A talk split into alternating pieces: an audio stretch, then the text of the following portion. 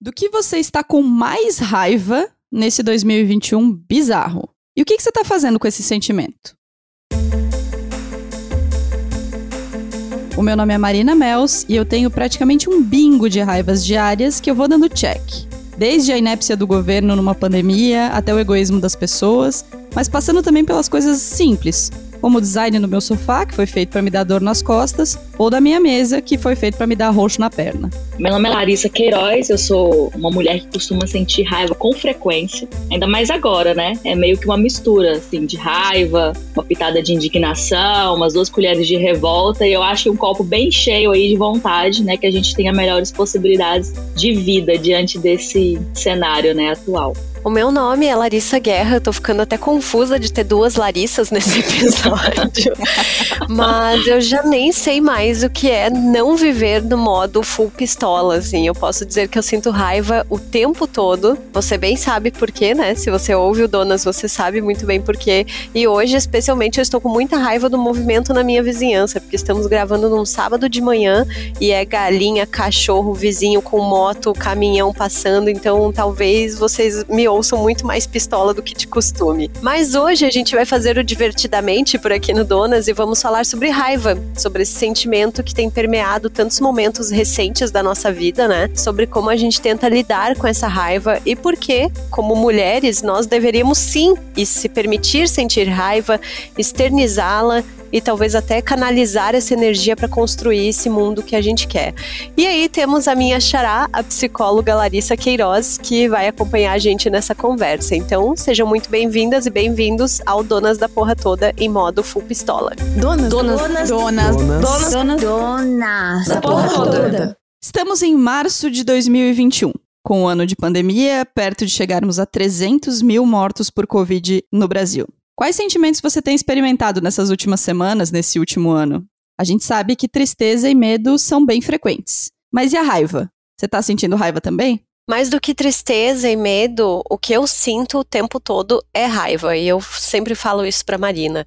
E eu sei que eu não tô sozinha, né? Eu fui atrás de alguns dados e encontrei uma pesquisa da Universidade Federal do Rio Grande do Sul, que foi coordenada pela professora Adriane Ribeiro Rosa, chamada Covid-19 Saúde Mental, usando a tecnologia digital para avaliação das consequências da pandemia. E essa pesquisa mostrou que cerca de 80% da população está se sentindo mais ansiosa, que 68% tem sintomas de depressivos, 65% expressam sentimentos de raiva, 63% apresentam sintomas somáticos, né? Quando a gente vai, reage isso no corpo mesmo, e cerca de 50% relatam alterações de sono. E eu tenho certeza que você concordou com um ou mais sintomas por aí, né? E pois é. Mais um bingo para minha listinha de hoje.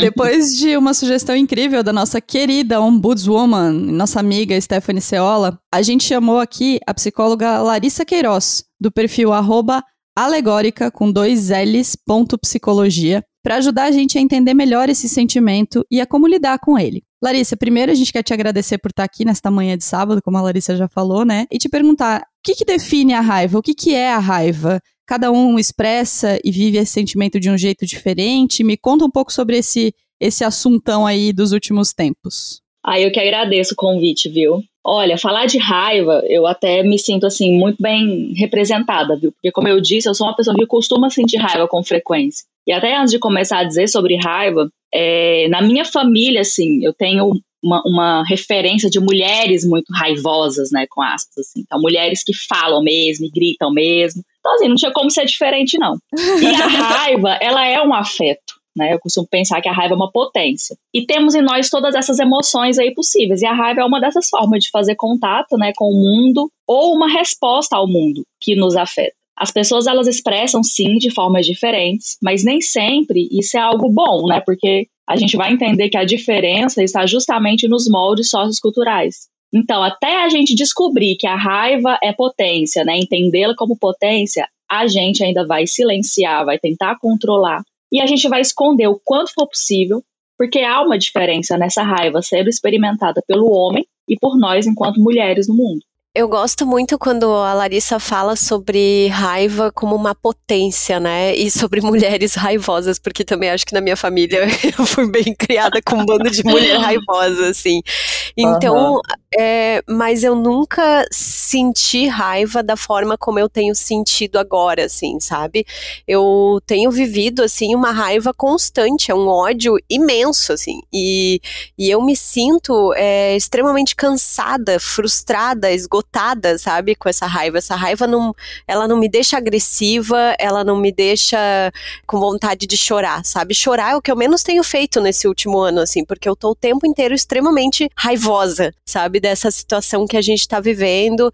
E eu sinto que é algo que me paralisa muito, assim, que eu ainda não tô conseguindo é, lidar direito ou tentar construir algo com isso, assim. Marina, não sei se tu quer falar também como, como bate a raiva para ti. Então, é, eu acho que tem a raiva tem duas versões na minha vida, assim. Uma é que eu tenho facilidade por um lado, porque eu, a gente fala muito palavrão, a gente xinga muito, a gente vai lá no Twitter, dá aquela boa desabafada, né? E nesse sentido, eu acho que a raiva ela consegue escoar do meu do meu corpo, assim. Mas por outro lado, para mim o principal reflexo da raiva é a melancolia. É como se Deixa eu tentar fazer um paralelo aqui, mas é como se a melancolia fosse uma ressaca da raiva. Então eu vou sentindo muita raiva, com muito ódio, fico modo pistola, xingo muito, e aí logo em seguida vem uma sensação de melancolia, de caralho, vai dar tudo errado, sabe? E talvez isso explique o abatimento que eu tenho sentido nas últimas semanas. A gente já falou aqui sobre exaustão, a gente está falando também com as nossas amigas e vendo que está todo mundo exausto. Acho que esse sentimento de raiva se tornou tão constante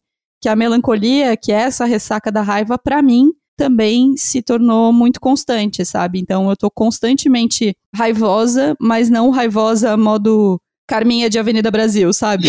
Mas é raivosa no modo melancólico e desesperançoso, assim. Uhum. Faz sentido isso, Larissa? Que as pessoas sintam de formas diferentes? E como é que você sente a sua raiva aí? É, eu fico pensando assim, que a gente a gente não tá conseguindo endereçar essa raiva, né? Eu até fico pensando nisso, assim, a gente sente raiva como qualquer outro sentimento, mas a raiva como muito mais presente agora.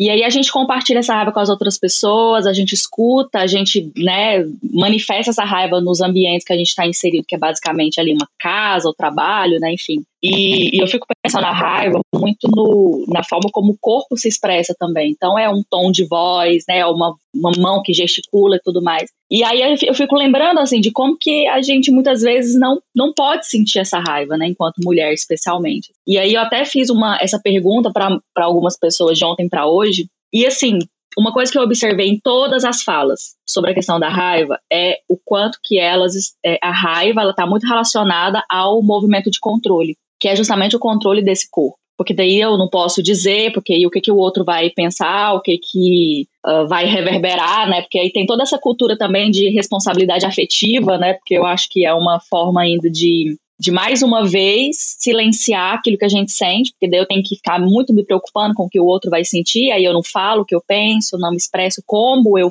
gostaria também, né? Então eu fico pensando que a raiva é entrelaçada com todos esses sentimentos também justamente porque a gente não consegue endereçar essa raiva, a gente não vê uma efetividade daquilo que me, que me, me faz sentir raiva. Então, se é, por exemplo, relacionado à política, a gente vê o cenário há um ano, diante da pandemia, que não, né, enfim, que tem várias possibilidades da gente poder ter atravessado isso, atravessar de uma forma muito mais potente e assertiva, né, e a gente não vê isso acontecendo em várias esferas, né? Então essa, essa raiva ela reverbera de volta no nosso corpo. E aí a gente fica com essa frustração de que tá, eu sinto raiva, eu expresso, mas as coisas não acontecem, as coisas não mudam. Então a melancolia, a tristeza, a exaustão, o cansaço, porque de novo, né, a raiva ela manifesta nesse corpo e é um corpo que vai se cansar. Então a gente precisa começar a pensar formas aí de acolher e tentar é, é, mobilizar essa raiva de uma forma um pouco mais potente. Mas a gente precisa ainda descobrir como que a gente vai fazer isso. É uma coisa que me incomoda muito é que eu percebo talvez até uma culpa cristã ou uma certa pressão para que a gente não sinta raiva, né?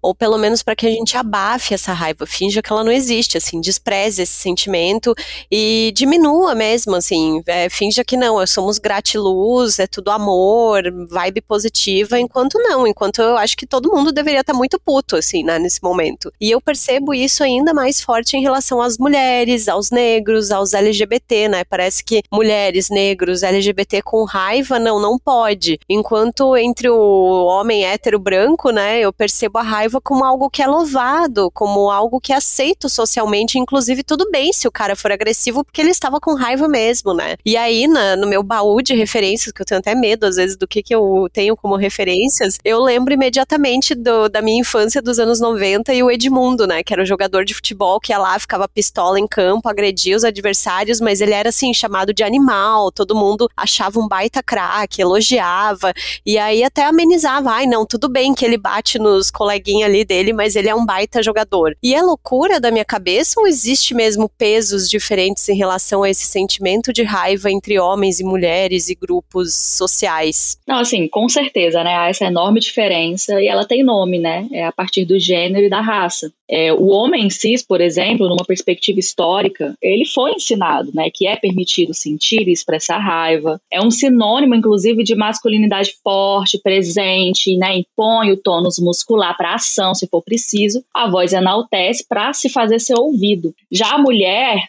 não, ela foi educada, né? Inclusive, a gente precisa limpar essa palavra educada, assim, na vida, né? A gente foi educada, a gente foi doutrinada a partir de diversos contextos. E um desses contextos, né, é esse, cristão, inclusive. A mulher sábia, ela edifica a casa. Eu, eu a minha infância toda, a minha adolescência toda, eu ouvi essa expressão. E a mulher sábia, né, nessa compreensão cristã, ela é aquela que dosa bem a sua voz, ela usa palavras, né, muito bonitas, assertivas, ela de forma alguma interrompe o outro ela controla esse desejo da carne, né? Esse corpo que deseja. Então, assim, além dessa lógica, a gente também vai ter a compreensão de que a mulher, né, que esbraveja, que dá margem para os seus afetos inoportunos, como a raiva, por exemplo, ela é vista como louca, como histérica. E diante disso, né, historicamente, ela precisava ser contida, internada, amarrada, geralmente em manicômios, né, como forma de ser tratada. Porque uma mulher raivosa só pode ser doente. E, e para essa lógica manicomial, pessoas doentes precisam ser separadas né, do convívio social. Essa é a lógica manicomial. E não há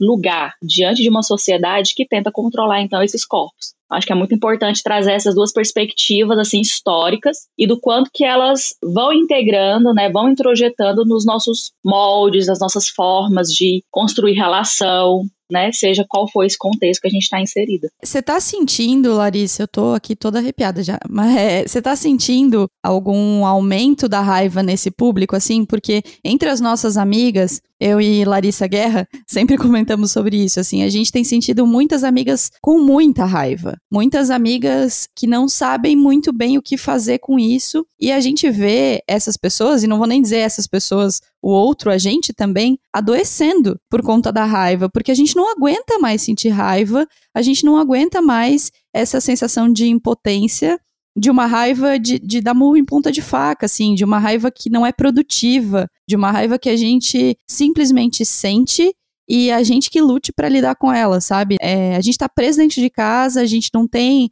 a mesa do bar, a gente não tem é, o sofá com a amiga para xingar, a gente uhum. não, sabe, a gente não consegue fazer nada com essa raiva. Então, a gente tá adoecendo, a gente sente que a gente tá adoecendo de raiva, né? A gente tá, tem gente que usa o meme do doente de Brasil, a gente tá adoecendo de Brasil e de raiva, porque a gente não, não tá conseguindo, pelo menos na nossa bolha, né, Larissa, a gente não tá conseguindo digerir esse sentimento, a gente não tá conseguindo fazer nada com ele. É só na nossa bolha ou isso tá acontecendo nos consultórios também? E por que que essa raiva improdutiva, essa raiva que a gente sente das figuras políticas, da situação da pandemia, das mortes acontecendo e ninguém fazendo nada é, em relação a isso, como é que a gente, o que, que a gente faz com isso? Pelo amor de Deus, me ajuda. É, eu costumo dizer que assim, eu não tenho nenhuma pretensão de dar resposta, né? Mas vamos pensar junto aqui. Agora, olha só, a raiva, é assim como a frustração, o medo, né? Acho que eu diria esses, esses três essas três manifestações, assim, né, afetivas, elas têm sido temas recorrentes nas sessões de terapia, né? Eu trabalho com atendimento clínico e agora muito mais online, né? E assim, por um lado, né, que bom que a gente pode ter então a possibilidade de se escutar, né, sobre esses afetos aí que o nosso corpo sente. É, a raiva, ela é também uma forma de demonstrar revolta, inclusive, né?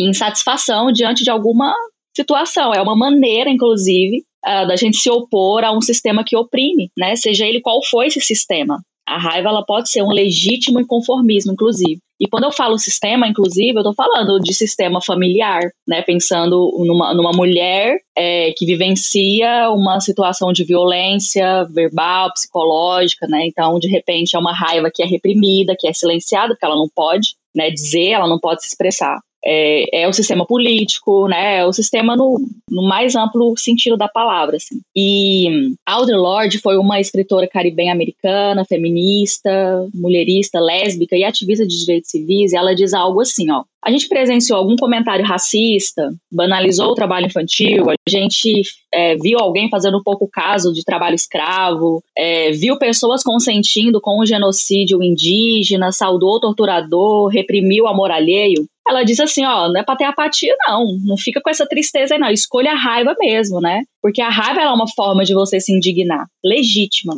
Ou seja, a gente vai ficar mal mesmo diante desse cenário que a gente está vivendo. E assim, é para ficar mal, gente. Não tem como a gente simplesmente fingir que nada tá acontecendo, porque não tem nem como fingir que tá acontecendo, né? Para aquelas pessoas que se implicam diante do que tá se presenciando e se vivenciando, é impossível que a gente. Olha, eu tô até nervosa aqui já falando disso, que é impossível. que o nosso corpo ele não fale, ele não dê uma resposta, né? Então é, é, é, bom que a gente realmente sinta raiva diante de tudo isso. Nossa, você ficou nervosa e eu comecei a chorar aqui, né? Porque Ai, eu fico. Meu Deus. É, realmente, assim, eu acho que é isso, a gente precisa acolher esse momento, né? Não, não dá para não estar com raiva agora, não dá pra gente não escolher a raiva, né? Como uma manifestação, assim, espistola, assim, quando a pessoa vem e fala assim, ai, porque Deus vai ajudar, porque, ai, não sei o quê. Esses dias, inclusive, quando a minha avó foi vacinada, uma tia colocou no grupo assim, graças a Deus. Eu falei, graças ao SUS e graças à ciência, né? Isso! Se de Deus, não estava ferrado aqui.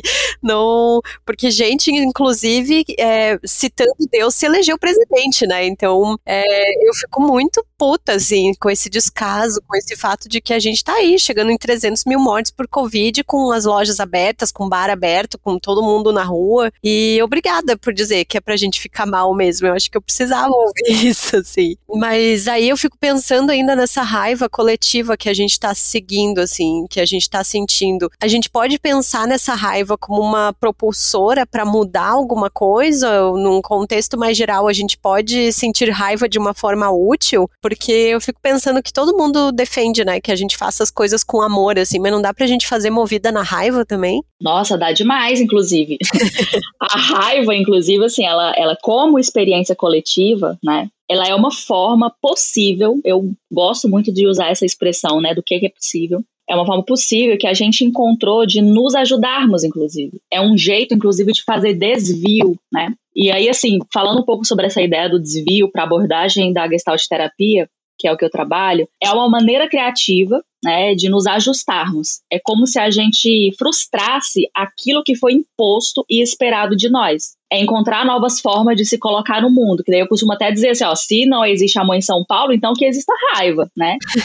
e é uma forma, né, da gente mobilizar. Fazer, é, é, faz esse nosso corpo sair do lugar. E se a gente faz isso, é porque aquela coisa, né, que sentimos raiva nos implica. Daí podemos nos sentir de um jeito imponente, né, na verdade, como se desse coragem para o ato, né, raiva, inclusive, ela diz muito de um movimento é, energético, enérgico, né, do corpo. E aí, de novo, eu fico com as palavras da, da Audrey, né, quando ela diz assim, ó, tenha raiva mesmo, tenha muita raiva, frente aos discursos, né, de ódio, frente às diversidades, né, e atrocidades que a gente tem presenciado, o sentimento esperado é esse. E um outro ponto é, a partir desse marcador de gênero, é importante dizer que nós, mulheres, a gente foi doutrinada, né, como a gente estava dizendo, durante a vida toda, a não manifestar essa raiva. A gente vai aprendendo a silenciar, daí a gente tem que sorrir, né, a gente tem que ser, fazer aquela boa, ter uma conduta esperada, né, é, tem que se comportar direito, enfim, tem que responder, inclusive, somente quando é perguntada, né? Pensando num contexto de trabalho, por exemplo, é, em que a maioria de uma equipe é composta por homens, né? Então a gente precisa estar o tempo todo atenta até essas formas que o corpo se expressa. E uma dessas formas é a raiva, ela expressa nesse nosso corpo. E aí eu fico pensando, né, que disseram para a gente o tempo todo que esses nossos corpos, eles precisariam ser dóceis e gentis. Né, eu fiquei até lembrando ontem, assim, é, na infância, a gente tem uma coisa clássica, né? A mulher que senta, a menininha, né? A garota, a criança, a mulher, assim, que senta com a perna aberta, que senta de qualquer jeito, que usa vestido e não né, tá brincando. Ela é o tempo todo é, corrigida, né? Ela é corrigida, porque ela não pode sentar assim. O menino não, na verdade, nem é uma questão. O menino ele brinca, pula, abre as pernas, grita, fala alto, né? E tem essa coisa também, né, de que o homem ele vai sendo ensinado a vida toda de que ele tem esses recursos disponíveis para ele. Então nem é uma questão não poder falar alto. A gente não, a gente vai sendo é, castrada, né? Assim, a gente vai sendo de fato silenciada de diversas maneiras e falar disso no modo é, geral, assim, é uma possibilidade, porque se a gente fosse falar no modo singular, eu teria que falar sobre cada pessoa no mundo, é impossível, mas a partir das nossas histórias de vida e da história, na verdade, de constituição, de subjetividade, né? É por aí que a gente vai se norteando. Vocês falaram de a raiva que move, né? Eu lembrei de uma coisa muito idiota, porque a gente tá falando de coisas macro e elas são muito importantes, mas eu lembrei de uma coisa muito idiota, mas que a raiva me faz movimento, que é jogando canastra, cara. eu, a gente tem o hábito de jogar canastra na minha casa, eu e meu companheiro e meus pais, né? E aí, quando a gente tá perdendo, eu e minha mãe sempre falamos, minha mãe que ouve o Donas Mãe, você sabe que é verdade, é, a gente sempre fala, ah tá, então vamos ativar o modo do ódio. Que aí a gente começa a fazer um monte de coisa muito louca no jogo e sempre acaba acontecendo alguma coisa, sempre acaba dando certo. Então acho que nesse contexto macro a gente tem que pensar nisso, mas também no contexto contexto micro, assim, sabe? De olhar pra raiva, talvez, com um pouco mais de diversão, se é que isso é possível, mas com um pouco mais de leveza, sabe? Então não sei se, se faz sentido. Eu queria falar um pouquinho sobre. A gente fala muito de acolher a raiva, né?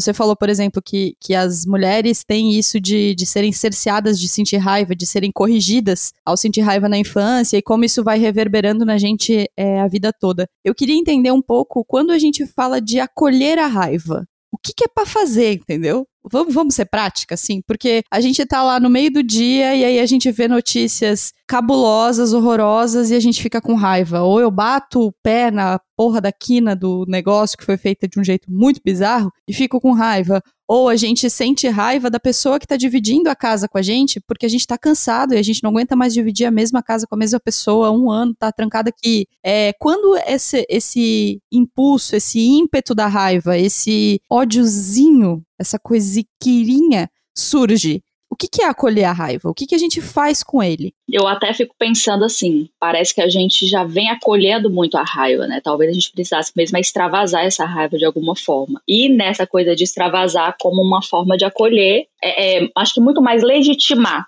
né, assim. E, e aí eu penso, assim, como qualquer outro afeto emoção, né, a descoberta de como que eu vou acolher, de como que eu vou expressar, de como que eu vou extravasar isso, assim. E eu penso que isso é feito por conta própria, né, a pessoa, ela vai precisar encontrar, porque é dar trabalho, né, encontrar formas de expressão dos sentimentos, enfim, além de ser um movimento muito espontâneo, a gente fica achando que a gente vai racionalizar como que eu vou expressar raiva, como que eu vou falar de determinada forma, e de repente a gente já tá falando, a gente já tá expressando, a tá gente gritando, já tá encontrando, né? a gente já tá gritando, né? A gente já tá encontrando no campo e na relação uma forma de, de, de expressar. E assim, eu, eu costumo chamar isso de ajustamento criativo, né? Para gestalt terapia, não vou entrar no, no conceito assim, mas a ideia de ajustamento, ela não é uma ideia romântica, como se fosse algo bonito, né? Nossa, ajustamento criativo. Então eu fui lá e eu consegui manejar minha raiva e falei para a pessoa de um jeito que ela pôde me entender. Não, às vezes o ajustamento criativo que eu dou conta no momento é de caralho, pegar e bater a porta, sabe? Assim, porque é o que meu corpo conseguiu fazer naquele momento, né? E de novo, assim, depois disso, eu vou fazer que movimento? O movimento esperado é que eu me culpe por fazer isso, inclusive.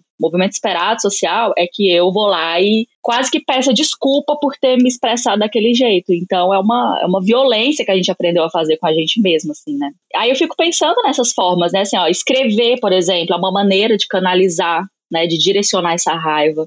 Eu, inclusive, faço muito isso, eu gosto muito de escrever, mas às vezes eu sinto também que eu preciso também endereçar essa raiva, né? Como eu tinha dito lá no início. Então, de repente, é uma raiva com relação a alguém é uma coisa que alguém fez ou deixou de fazer e aquilo provocou essa raiva em mim, eu preciso aprender, isso é processo, é para a vida toda, aprender a endereçar essa raiva, né, aquela, aquele sujeito. Aquela pessoa precisa saber que eu senti raiva, que eu estou me sentindo dessa forma por conta de determinada situação, né? É como se a gente desse nome mesmo e endereçasse essa raiva. É uma forma da gente acalmar esses afetos, não silenciar, esses afetos que vai transbordando aí da gente. E... A gente pode sair com uma faixa no carro assim, filho, da puta, use máscara. Não, a não gente é uma pode forma? fazer.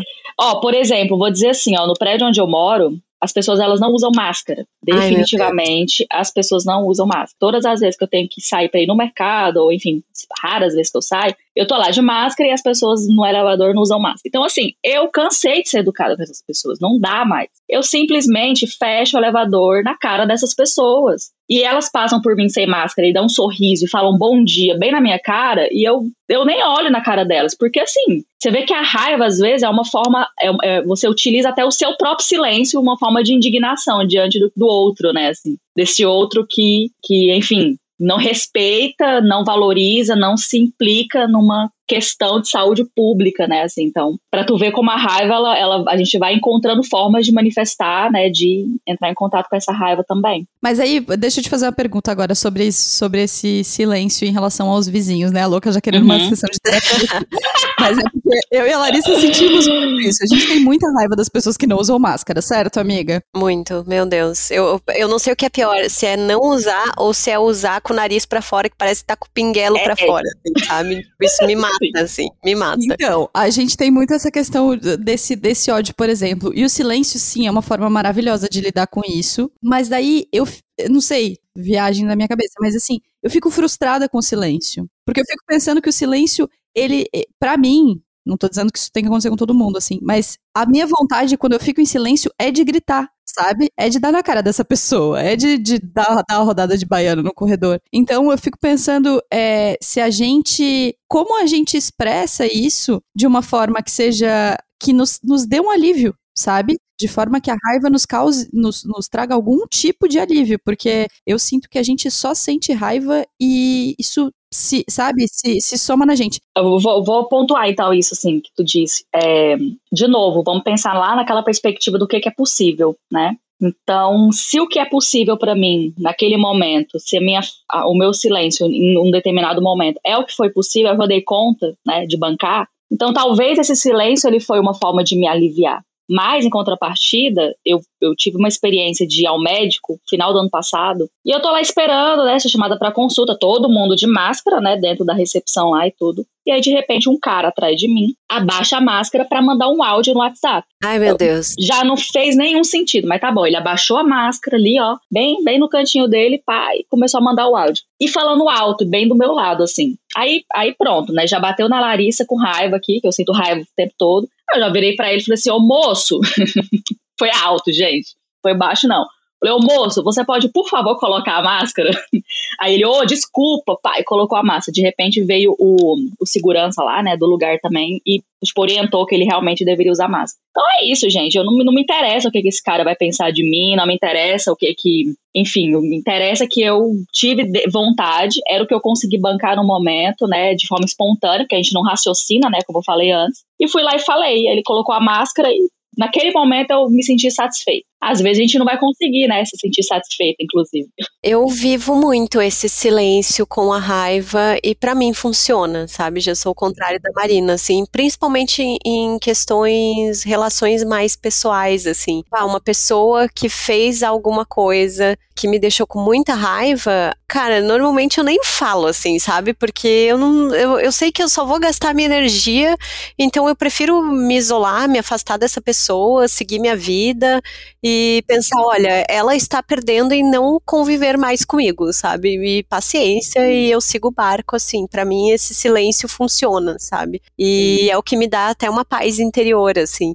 Mas é, também por outro lado, eu acho engraçado no dia é, eu voltei a fazer terapia, né? Porque estou com muita raiva, estou nesse momento pandemia e tal. E aí eu tinha encerrado a terapia, tava indo para casa de carro e tal. Terapia eu faço quando eu saio da rádio, então às vezes eu tô dentro do carro, assim e tal. E aí eu saindo, a Stephanie me mandando mensagem, né, dizendo: Meu, vocês podiam fazer um episódio sobre raiva. E eu tava bem naquele pós-terapia, assim, sabe? Que eu tinha tirado toda a raiva do meu corpo. E aí eu paro no sinaleiro, assim, da esquina da prefeitura em Blumenau, e tinha umas senhoras com uma faixa tratamento precoce funciona. Gente, Ai, aquilo me subiu a raiva de novo, assim, sabe? Tudo que eu tinha liberado na terapia voltou voltou, assim, naquele exato minuto. Aí eu não resisti, sabe? Eu baixei o vidro do carro e gritei assim: tratamento precoce é o caralho, sabe? E segui com o meu carro, assim. Pensei: olha, dane-se, dane-se, porque eu não tenho mais paciência com negacionista, eu já tô nesse ponto, sabe? E, e grito mesmo. E eu acho que dar uns berros também às vezes ajuda, assim, né? Pra gente tentar pelo menos extravasar, assim. E eu brinco sempre, né, que eu uso atividade física como uma maneira de extravasar a raiva, de gastar energia, de tirar um pouco da ansiedade. E sempre falava, né, que odiar, você sabe quem, é o meu óleo de coco, assim, eu uso como se fosse a coisa básica para viver. E, e, você falou uma coisa que me fez pensar em outra aqui agora, né? essa coisa da raiva, assim, da gente. Porque você falou assim, você saiu da terapia tal, tava bem, de repente essa raiva se emergiu aí, né? De, de novo em você. É como se tipo, fosse um buraco sem fundo, né? Da raiva, assim. Sempre ela tem condição de voltar.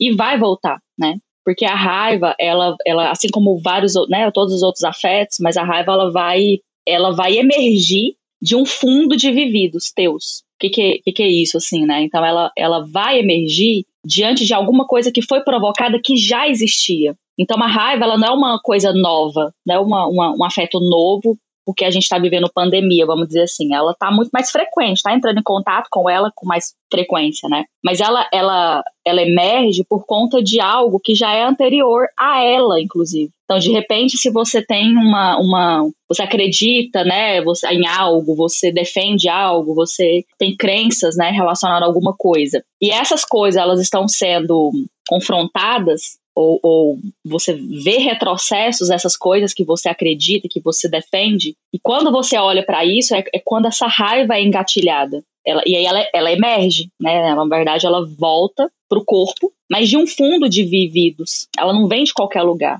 E aí ela é uma forma de expressão. De repente é a raiva, de repente é a tristeza, né? Aí de repente é esse corpo que vai se expressar de outras maneiras. Então por que, é tão importante a gente aceitar a raiva, né? Trabalhar esse processo de aceitação e de, e de utilizar essa raiva como potência, né? Porque a gente não vai deixar de sentir raiva, definitivamente. Não existe essa coisa de, ah, vou lá pra terapia para eu não sentir mais raiva. Não vai gastar dinheiro, porque não vai deixar de sentir raiva. o que tu vai ter que fazer, e isso é para a vida toda, é nomear essa raiva, saber da onde que ela vem, por que, que você sente raiva daquilo, né? É muito mais um processo de descoberta. E aí, que bom que a gente tem essa possibilidade né, na vida. Eu não falo só numa sessão de terapia, mas aí, de repente, é num espaço de conversação, é num, é num, né, num grupo, é junto com as amigas, é num filme que tu assiste aquilo né, te faz algum sentido, é numa música, num livro, né, enfim. Mas a gente realmente precisa, né, entender, expressar e isso é para a vida toda. É importante lembrar disso. Muito bem, então depois dessa grande sessão de terapia coletiva, falando sobre raiva, essa raiva que estamos todos sentindo. E aí você falou de retrocesso, né, Larissa? Acho que se a gente sentir raiva pelos retrocessos ao que a gente acredita, a gente vai sentir raiva por muito tempo. E faz todo sentido que a gente esteja com tanta raiva agora.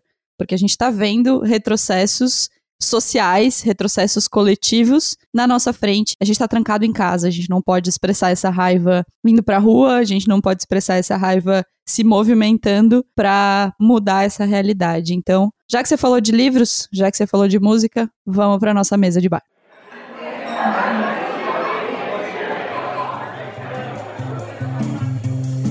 Ai, gente, que saudade de bater na mesa do bar e falar aí que tá, né? Bater na mesa, xingar junto, extravasar toda essa raiva. Pois aqui nesse momento, né, no nosso mesa de bar, a gente dá dicas para você ver, ler, ouvir, mas antes a gente tem alguns recadinhos para você. Nossa campanha de financiamento tá lá no apoia-se, apoia.se barra donas da P toda. Se você curte o nosso trabalho aqui, se você gosta do que a gente faz, você pode ajudar a fazer o Donas ainda melhor e ajudar a bancar também os custos custos de produção do Donas. Então fica aí o nosso pedido. As dicas do Mesa de Bar a gente posta todas lá no nosso Instagram, no Donas da P toda. A ideia é publicar na quinta, às vezes sai na sexta, às vezes sai no sábado, mas sai, tá? E não se preocupem, tá tudo lá, certinho. E indique, né, o Donas da Porra Toda pros seus amigos, para suas amigas, marquem a gente, né, que a gente ama demais receber as marcações e comentários de vocês. Muito bem, então para começar, eu já quero convidar você para seguir a Larissa Queiroz no Instagram. O conteúdo dela é ótimo, a gente já segue, a gente já curte, a gente já adora. Ela fala sobre vários temas de saúde mental, né, Larissa? Então anota aí o arroba alegórica com dois L's, ponto, psicologia. Quais suas dicas para as nossas ouvintes, Larissa? Vamos lá, vou dar algumas dicas então, aquelas, né? Manda, manda Gente, todas que olha quiser. só, leiam, leiam a Audre Lorde. Procurem o livro Os Usos da Raiva. E escute o que que essa mulher, leia o que essa mulher foda, incrível diz, né? E eu até separei um trecho para vocês. Ela diz assim: "Fomos socializadas para respeitar mais ao medo que as nossas próprias necessidades de linguagem e definição. E enquanto a gente espera em silêncio por aquele luxo final do destemor, o peso do silêncio vai terminar nos engasgando. Então, assim, né, em uma dessas coisas que ela retrata nos livros é sobre a gente aprender a reconhecer a nossa raiva, a diferenciá-la do ódio, a direcionar essa raiva às causas que a origina, né? E canalizar essa energia para os espaços que tenham a ver com você. Então, de repente, é um grupo, é uma sessão de terapia, é um espaço de conversação, é uma, um, um, processo de escrita, né? Onde eu vou conseguir dizer as coisas que eu quero dizer. E vai ter gente que vai querer ler também. Então, acho que de um modo geral a gente realmente precisa, né? Falar sobre a raiva. E muito mais do que falar sobre, a gente precisa expressar e fazer contato com ela. Nossa, essa frase arrepiou o pelo do meu braço, assim. O peso do silêncio vai terminar nos engasgando. É, é real. Eita. Larissa Guerra, suas dicas, manda lá. Então, eu vou dar dicas de coisas que me ajudam em momentos de raiva. É, primeira coisa, eu acho que uma coisa muito importante de falar é que se você é eleitora e você é, não transferiu o título de eleitor para a cidade onde você mora, você deveria já estar fazendo isso, tá? Que eu acho que é uma forma muito importante de a gente começar a se organizar e se preparar para o que vem por aí ano que vem, porque 2022, meu bem, vai chegar e vai passar voando. Então, se você mora numa cidade e vota em outra, transfira a porra do seu título de eleitor. Beleza? Combinado? Feito isso, quero indicar Fera Ferida, que para mim é a melhor música interpretada pela Betânia. Eu sempre canto muito alto nesses momentos e eu amo. Para mim ela fala de raiva, de se reerguer, de voltar muito poderosa, assim, né? Fera ferida no corpo, na alma e no coração. Eu amo. É, aí eu lembrei também de outras coisas, assim, de outras referências de cinema que tem essa, essa ideia da raiva, né? É, lembrei de que o Bill volume 1 e 2 eu revi acho que umas três vezes nessa pandemia, porque passava direto no Telecine.